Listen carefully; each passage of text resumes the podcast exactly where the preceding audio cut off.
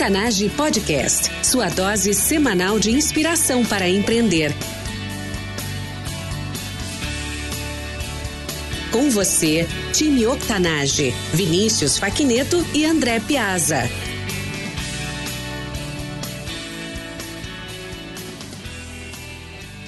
Olá, ouvintes! Bem-vindos ao Octanage Podcast. Eu sou Vinícius Facneto e, junto com André Piazza, somos fundadores deste projeto. Todas as semanas entrevistamos empreendedores incríveis, com histórias reais, igual a eu e você. Juntos queremos formar um time de empreendedores de língua portuguesa ao redor do mundo e assim fazer parte da mudança que estamos vivendo. Através de histórias de transpiração dos nossos convidados, queremos motivar e inspirar você a empreender mais e melhor através de ensinamentos simples e práticos. Nosso convidado especial de hoje é cantor, compositor, produtor musical e cultural. É graduado em jornalismo pela PUC-RS e graduando em música pela Universidade Federal do Rio Grande do Sul. Atuante no mercado de música há 10 anos, com apresentações nos principais palcos de Porto Alegre, é líder da Calote, banda autoral que alimenta um trabalho autoral e independente com base na música popular brasileira. Bruno Bonelli, seja muito bem-vindo. Muito obrigado, Vini, pelo convite, pela oportunidade de falar um pouco sobre a minha carreira, mas mas também de eu poder aprender com as entrevistas dos outros. Maravilha, maravilha. Bruno, é uma honra te ter aqui hoje e será incrível ter essa conversa contigo e falar para os nossos ouvintes como é empreender no cenário musical brasileiro. Mas, Bruno, fale brevemente da sua vida pessoal e complemente com algo que eu não tenha mencionado na sua introdução. Bom, é,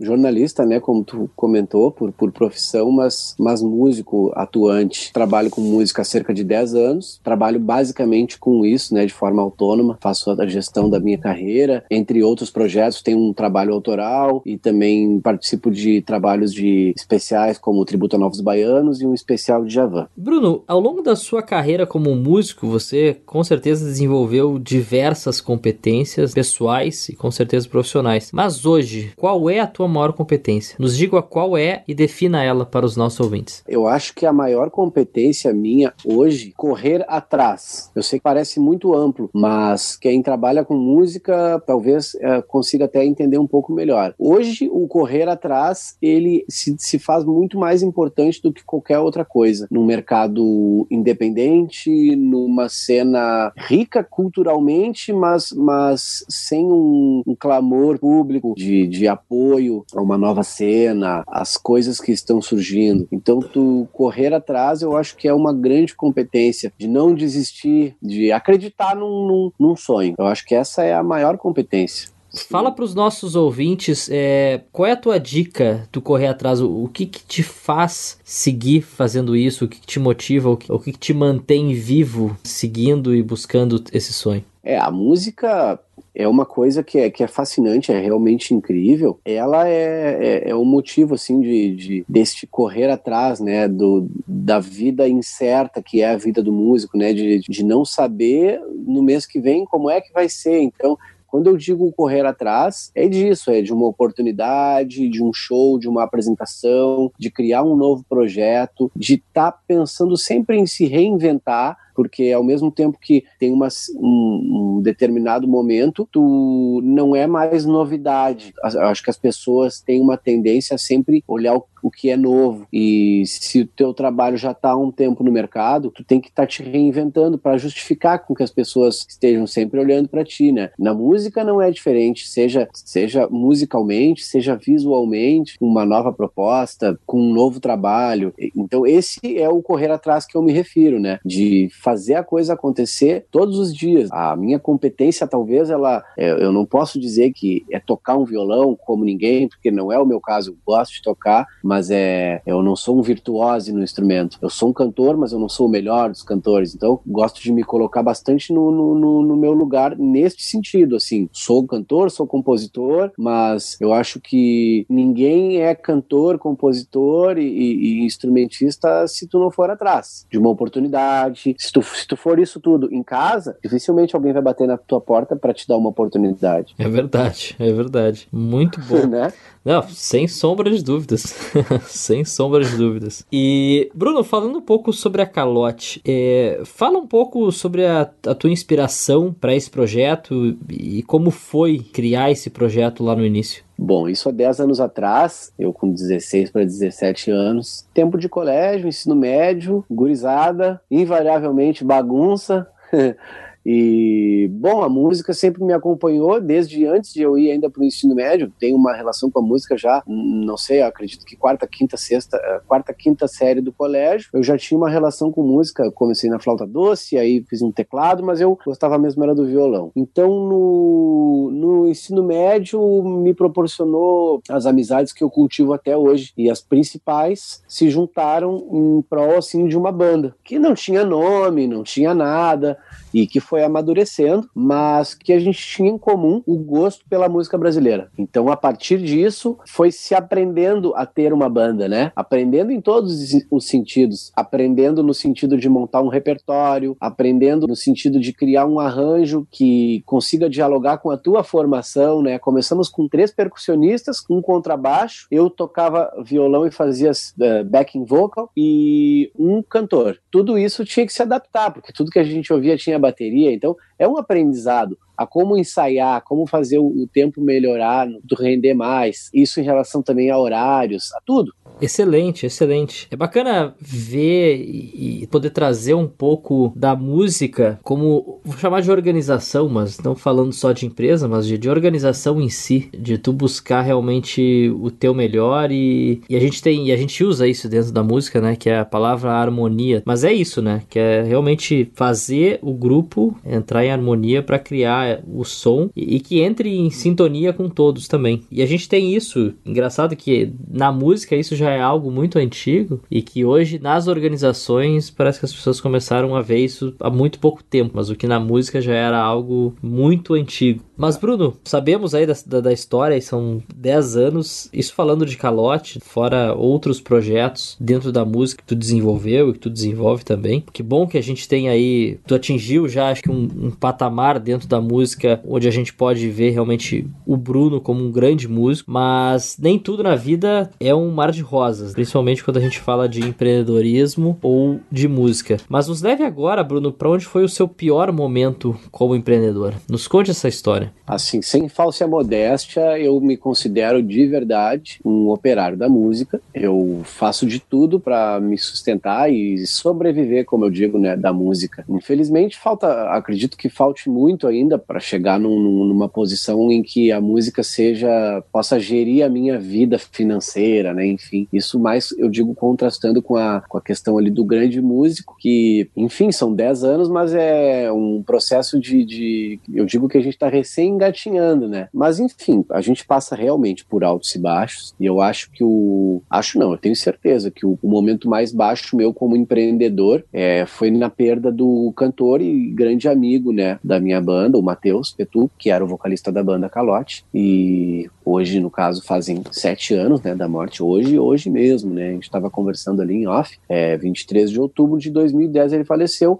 é complicado. Quando a gente fala em empreendedorismo, é uma palavra muito séria, né? Mas, de, de certa forma, querendo ou não, somos empreendedores uh, com a banda Calote desde 2008. Mas o fato é que quando perdemos o Matheus, não se tinha esse espírito de banda como empresa. Apesar de se ter uma organização interna, sim, não se tinha essa seriedade como se tem hoje. Digamos que a banda, há sete anos atrás, ela era, na minha vida e, e eu acredito que na vida dos demais também, era uma coisa que andava lado a lado. Então a gente estava ainda num processo de sair do colégio, 18 anos, de lá para cá muita coisa aconteceu, muita coisa mudou e a coisa se profissionalizou muito mais, e isso em sentido de organizacional, mas também no sentido de estudo musical, né, de aprofundamento teórico, prático. Mas mesmo assim, nada de que tenha me acontecido de ruim de lá para cá uh, supera a perda de um colega colega, né, de um grande amigo, né, de um cantor da banda. Bom, isso aí eu acredito que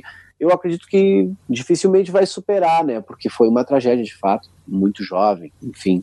Exato, não, é um momento difícil. Eu estava realmente, não contigo exatamente, mas estava muito próximo. Inclusive, nós sempre fomos amigos e eu fazia parte aí desse grupo. E realmente foi algo muito marcante. De fato, perder uma pessoa tão jovem E, e, legal tu trazer isso pro lado agora como, como a música, como empreendedor e como, como negócio, que a gente vê, né, a, que as dificuldades elas são diversas e muitas vezes a gente não escolhe, né, e essa com certeza foi uma que não foi escolhida. E... Sem sombra de dúvida. Mas Bruno, como é que tu superou esse momento? Não, não vou dizer a dica, né, mas o que, que vocês fizeram nesse momento que eu acho que foi um, uma situação muito mais delicada, foi muito mais pessoal, mas o que que tu fez para superar esse momento e seguir adiante? É, essa é uma situação realmente é muito delicada. Eu acho que até não é a questão, acho que superação não é, não é bem o termo, porque a gente não supera a perda de alguém, a gente aceita né? A gente tenta tomar isso como lição e bom, na, nessas horas surgem aqueles, aqueles discursos de era para ser, de, de, e a gente acaba se grudando nisso, né? São coisas que, que apesar de, de clichês, são coisas que a gente tem que se pendurar, né? Tem que, tem que usar como, como formas de subir, de, de tocar a vida em frente, né? Então eu acho que uma coisa que eu posso dizer que foi fundamental, assim, para o segmento do trabalho foi uma semana depois estar em cima do palco. Assim, sem dúvida, sabe? A gente não sucumbiu, a gente não superou, mas a gente não sucumbiu. A gente leva junto ele. Que nem eu digo assim, Desde então, cada show tem um a mais, vendo num outro plano. Eu acho que o fato de não ter parado, assim, foi duro, foi pesado, mas de tocar ficha, tocar em frente, correr atrás, acreditar mesmo que vai acontecer.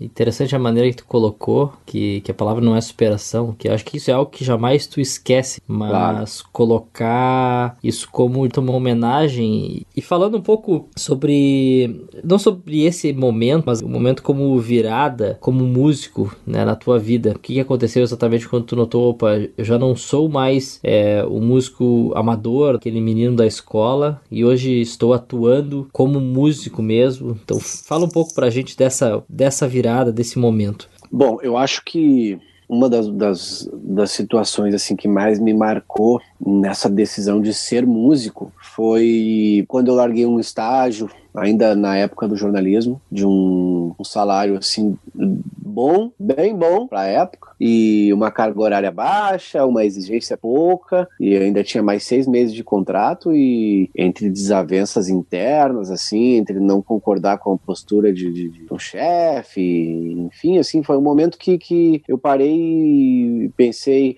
não posso afirmar isso, né, porque a gente nunca sabe o, o que, que vai ser da nossa vida, mas eu lembro desse momento assim como um momento que eu, que eu, que eu disse, não, esse tipo de trabalho não é para mim aquele trabalho rotineiro, bater cartão, escritório, uh, um ambiente corporativo falso, onde as pessoas de frente se adoram, de costas se odeiam, esse tipo de coisa assim não não não, não me fazia bem e numa desavença interna assim do, do pessoal eu levantei e pedi as contas. Eu acho que esse foi um momento assim bem marcante porque foi o fim, o fim da, vamos dizer assim, claro, morando com meus pais ainda, mas o fim da minha estabilidade financeira. E e quando tu depende de uma coisa, né, gente, todos nós dependemos do dinheiro. Então eu digo que eu, eu acho que um dos momentos que foram mais marcantes na, na, na, de ser músico, encarar isso como uma profissão, foi quando eu larguei o, o estágio, assim, né, o trabalho com pagamento fixo, para ser músico e viver disso e aumentar os desafios, tanto para sobreviver quanto para produzir coisas novas. Bom, encerramos agora a primeira etapa da entrevista e agora a gente vai para o jogo rápido. Bruno, o que lhe inspirou a empreender? Cara, vou te ser bem sincero, eu, eu, eu, eu, eu, até, até eu acho que eu comentei antes, a palavra empreendedorismo, ela, ela remete a uma coisa bem séria, né?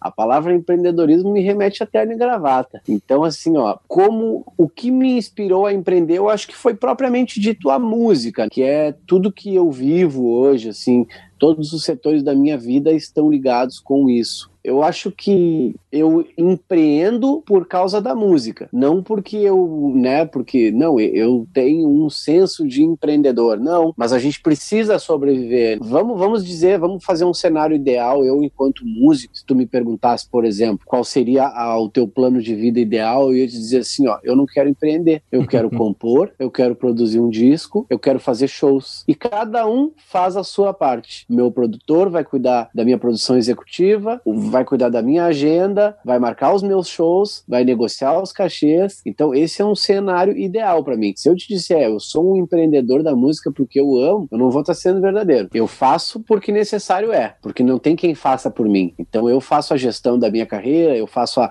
a comunicação uh, textual na banda Calote, eu faço. Bolamos juntos muitas coisas, né? Porque existe um, um, uma cúpula ali que é, que é bem legal, que sou eu da comunicação, nosso percussionista que é da artes plásticas, artes visuais, e o nosso maestro, que além de maestro, e, né, musicalmente, ele é o administrativo financeiro. Então a gente se completa e constrói isso junto, mas de uma forma geral, 24 horas por dia, eu sou empreendedor da minha carreira, dos meus shows, das ideias de, de, de inovações para a banda. Mas, em suma, o que me motiva é a música. E hoje, para tu sobreviver de música, tu, tu, tem que ser empreendedor. A menos que, claro, tenha um contrato com uma gravadora, mas não é esse o caso. Então, a gente gosta tanto do que a gente faz que a gente tem que ir para todos os lados. Excelente a tua resposta, Bruno. tô, tô, ficando envergonhado. Não, mas é, é verdade, é verdade. Tu traz. Mas é pior que é isso. Porque na verdade tu, tu é um empreendedor, talvez né? tu não diga que, que é, mas é legal a forma que tu coloca o que tu de fato gosta muito de fazer e o que tu ama, e isso acaba ou acabou te tornando um empreendedor. Isso, e não, exatamente. E não o inverso. Não o inverso. Eu vou abrir um negócio na, no tal meio porque ali tá dando dinheiro. Não, Exatamente. se fosse assim nem tava, né? Exatamente. Muito bom, muito Justo. bom. Legal. Bruno, qual a dica mais valiosa que você já recebeu?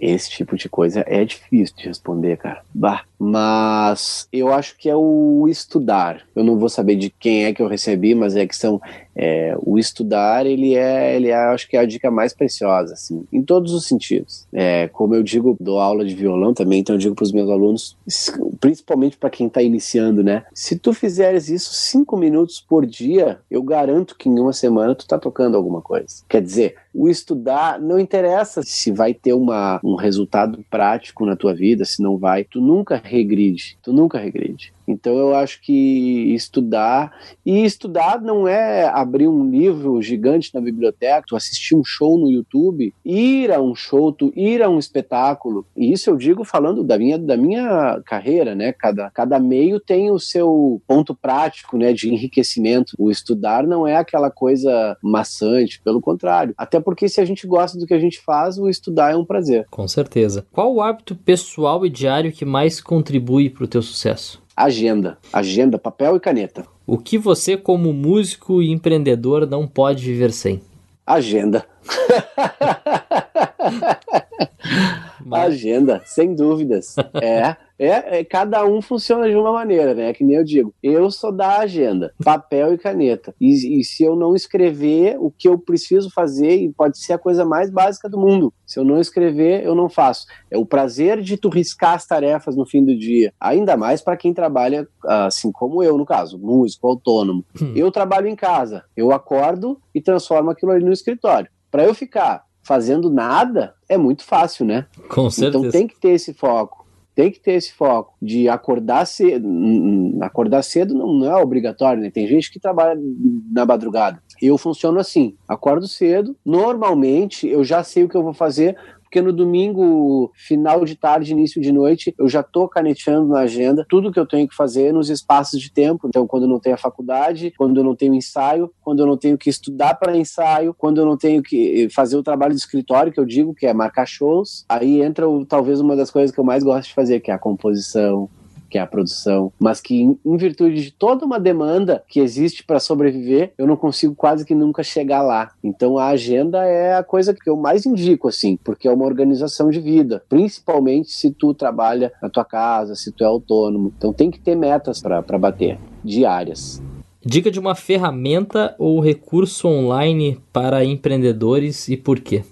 Então, isso vem de encontro ao que eu comentei antes em relação ao empreendedorismo, né? Como é algo que eu faço muito por muito mais por necessidade, acaba sendo muito mais por intuito do que por talento, do que por estudo. Então, Eu não sou o cara mais moderno dos aplicativos. Como eu disse, eu uso, eu uso o papel, a caneta e a agenda. Eu ligo para as pessoas.